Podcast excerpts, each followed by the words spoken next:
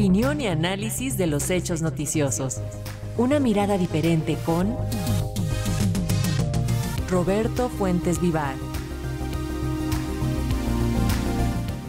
Y tras esta aprobación, que para algunos fue considerada un madruguete porque se había anunciado que las reformas a la ley minera se discutirían en septiembre próximo, en redes sociales el colectivo Cambiemos la Ya lamentó que la iniciativa del Ejecutivo Federal sobre minería no prosperara, como si lo hizo la iniciativa hecha por funcionarios y legisladores amigables con esa industria. Por ello apuntaron que esta es una historia de la captura de las instituciones por parte de la élite minera. Y acerca de esta aprobación, así como de las reformas también a la ley de aviación civil y la reforma administrativa, nos comenta este viernes Roberto Fuentes, a quien saludamos con gusto. Roberto, te escuchamos vía plataforma, bienvenido. Eh, muy buenas tardes, Lénica, buenas tardes al auditorio de Radio Educación. Pues sí, como lo escuchábamos, la Cámara de Diputados aprobó ayer dos paquetes de leyes, la minera y la aeronáutica. En ambos casos se trata de versiones muy diferentes a las enviadas inicialmente por el Poder Ejecutivo. De hecho, las aprobadas son algo así como versiones like de lo que proponía el presidente. En el caso de la ley minera fue aprobada luego de negociaciones con la Cámara del Ramo y según el coordinador de Morena en la Cámara de Diputados, Ignacio Mier, el resultado era conocido ya antes de aprobarse por el secretario de Gobernación, Adán Augusto López, y por el presidente López Obrador.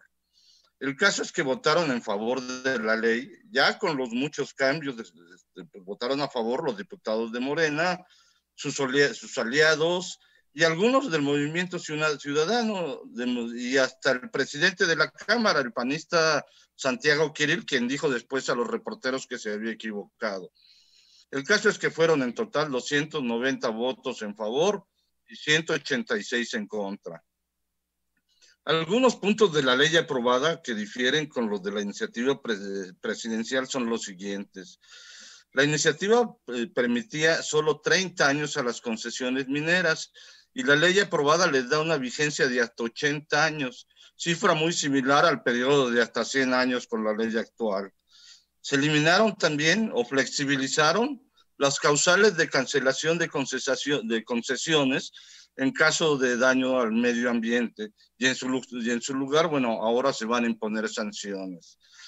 El presidente había pedido que las mineras entregaran a las comunidades indígenas parte de sus utilidades durante 10 años.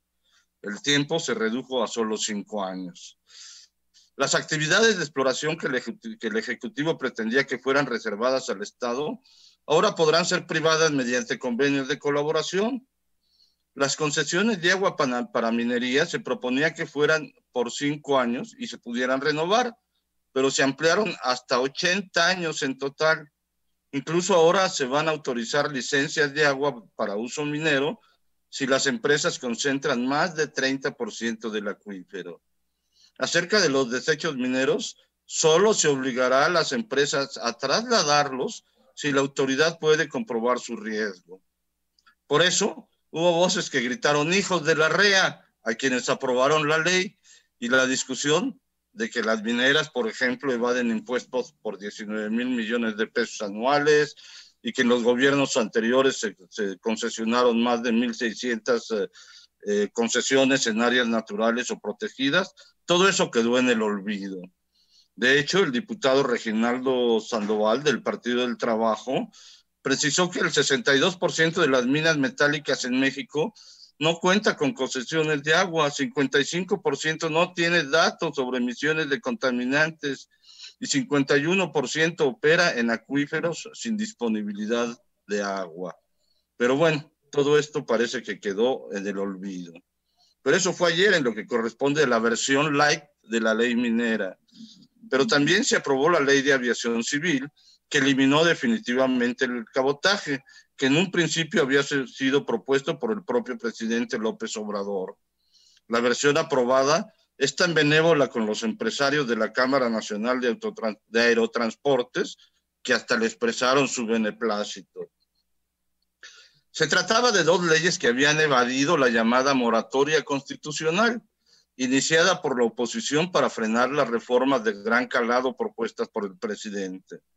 Lamentablemente, las dos leyes que ahora pasarán al Senado de la República, pues sí conservan de alguna manera el espíritu de las iniciativas presidenciales, pero con los cambios parece que perdieron el alma.